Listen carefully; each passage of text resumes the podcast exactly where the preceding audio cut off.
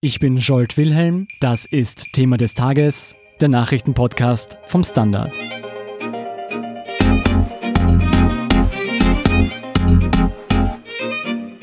Italiens Premierminister ist zurückgetreten, die Regierung aufgelöst. Schuld daran Matteo Salvini, bis vor kurzem Innenminister und Chef der fremdenfeindlichen Lega.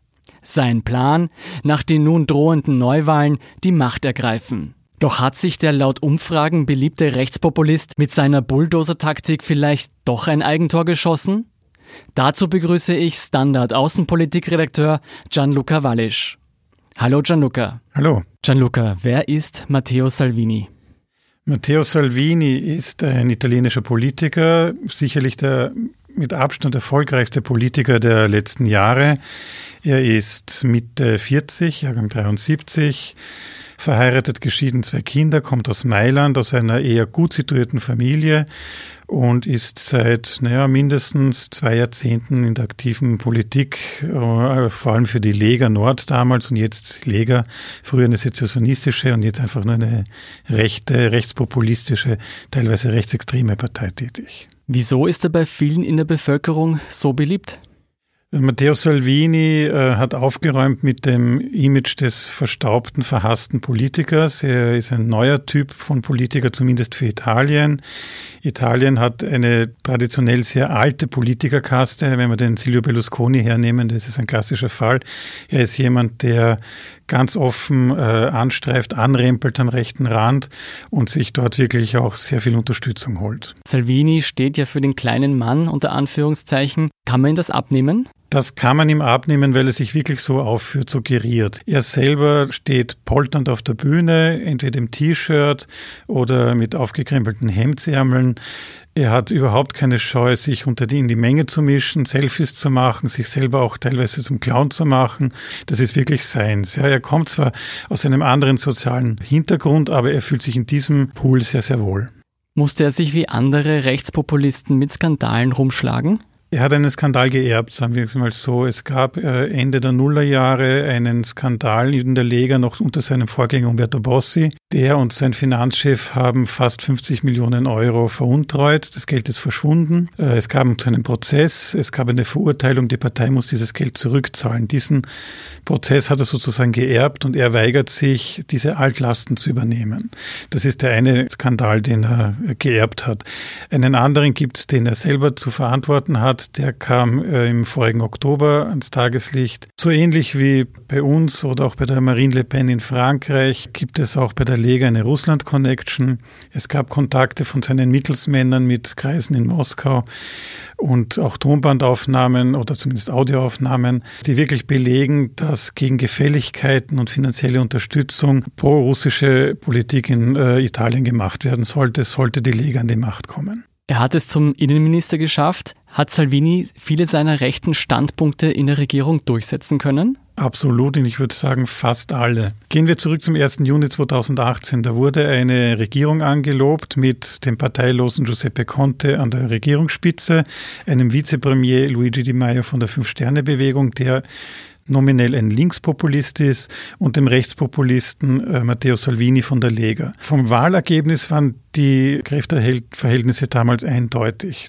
Salvini hat sich von Anfang an als de facto Premierminister aufgespielt. Das Problem, das niemand verstehen kann, ist, warum weder Conte noch Di Maio dazwischen gefunkt haben und ihn eingebremst haben. Die Medien bestehen in Italien seit Wochen, seit Monaten de facto nur aus Salvini-Statements. Er hat die Themen vorgegeben, er hat alles an sich gerissen und die anderen waren in der Defensive, haben zugesehen lange Zeit. Mittlerweile ist es so, dass die Umfragen der Lega 38, 37 Prozent geben.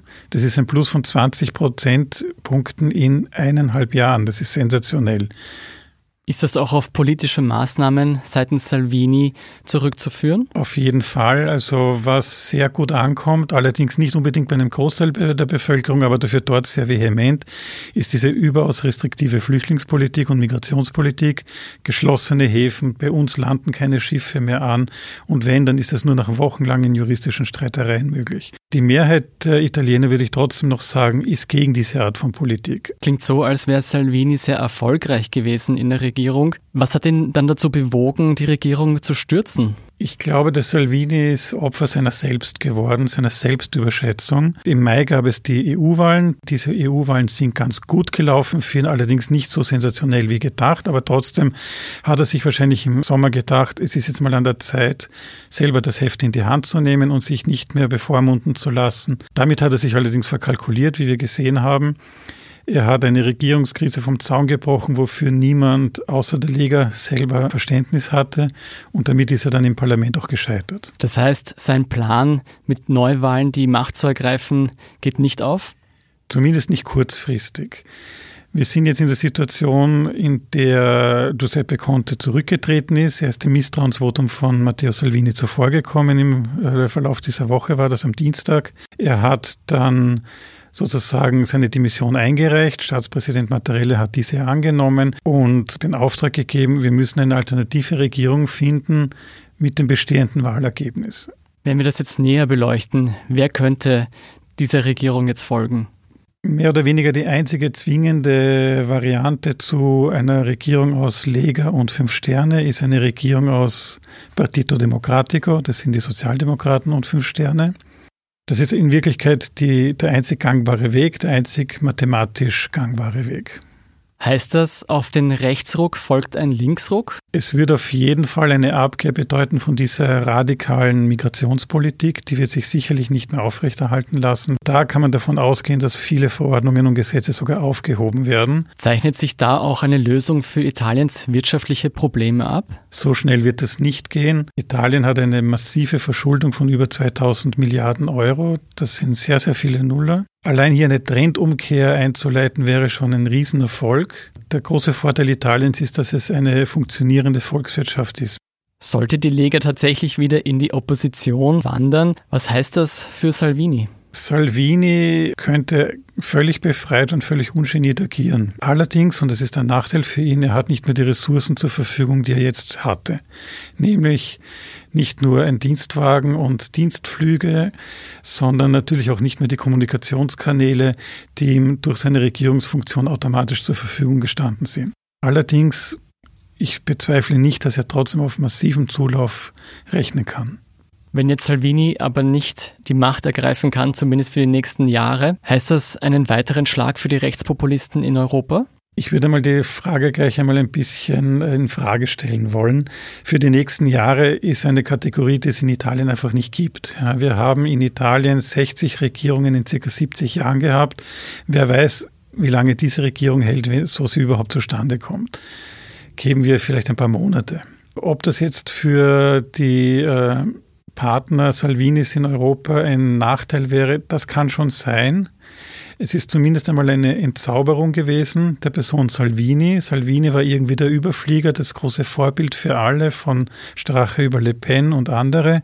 Salvini hat gezeigt, dass er sich auch verkalkulieren kann und dass er selbst verschuldete Fehler begeht. Ich glaube, mittelfristig wird es ihn nicht bremsen lassen. Er ignoriert einfach die Tatsache, dass er sich verkalkuliert hat und wird umso mehr wettern und wüten. Es wird eher so sein, dass es einen Moment geben wird, vielleicht um sich zu sammeln, um sich neu zu positionieren, weil von diesem Gleis ist man jetzt mal runtergesprungen oder runtergefallen, aber Sie werden sicherlich wieder auf ein Gleis drauf finden. Vielen Dank, Gianluca Wallisch, für diesen Blick nach Italien.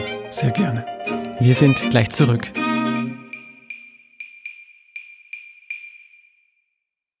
Guten Tag, mein Name ist Oskar Bronner. Was man täglich macht, macht man irgendwann automatisch. Es wird zu einer Haltung. Sie können zum Beispiel üben, zu stehen. Zu Ihrer Meinung, zu sich selbst, für eine Sache. Wir machen das seit 1988 und es funktioniert. Der Standard, der Haltung gewidmet. Hier noch eine weitere Meldung, die Sie interessieren könnte. Die tausenden Brände im brasilianischen Regenwald weiten sich zu einer globalen Krise aus. Der Amazonas-Regenwald bindet jährlich Milliarden Tonnen CO2 und produziert rund ein Fünftel des weltweit verfügbaren Sauerstoffs. Brasiliens rechtspopulistischer Präsident Bolsonaro stellt sich aus wirtschaftlichen Interessen jedoch gegen Interventionen aus dem Ausland. Mehr dazu lesen Sie auf der Standard.at slash international. Und zum Schluss noch das Posting des Tages. Das ist das Ergebnis, wenn Rechtsextreme an die Macht gewählt werden. Und wie immer dürfen alle die Folgen tragen, schreibt Standard-User Rantanplan. Das waren die Themen für heute. Ich bin Jolt Wilhelm vom Standard. Baba und bis zum nächsten Mal.